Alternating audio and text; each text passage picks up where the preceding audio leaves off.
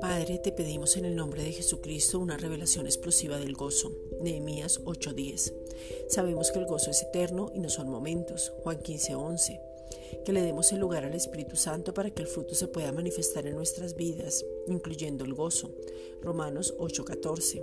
Que permanezcamos llenos del poder de Dios teniendo un gozo inefable. Primera de Pedro 1:8. Donde podamos tener la llenura del Espíritu. Efesios 5:18 y estemos llenos de frutos de justicia, entendiendo quiénes somos. Galatas 5, versículos 22 al 23 que por medio de estar llenos de los frutos de justicia, que son por medio de Jesucristo para tu gloria y alabanza, nos podamos regocijar todo el tiempo. Filipenses 1:11.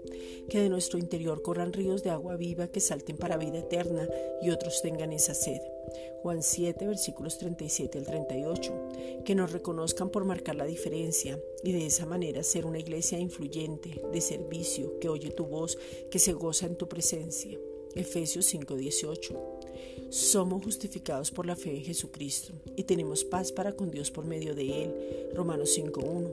Y ahora tenemos entrada por la fe a esta gracia y estamos firmes. Galatas 5.1. Por eso te pedimos, Padre, en el nombre de Jesucristo, que nos reveles la justificación en su sangre. Romanos 5.9.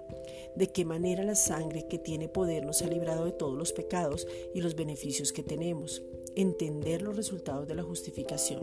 Hechos 13:39. Conocer que somos la justicia de Dios en Cristo. 2 Corintios 5:21. Cómo fuimos constituidos justos, de qué manera por medio de la justicia que es Cristo podemos vivir por fe.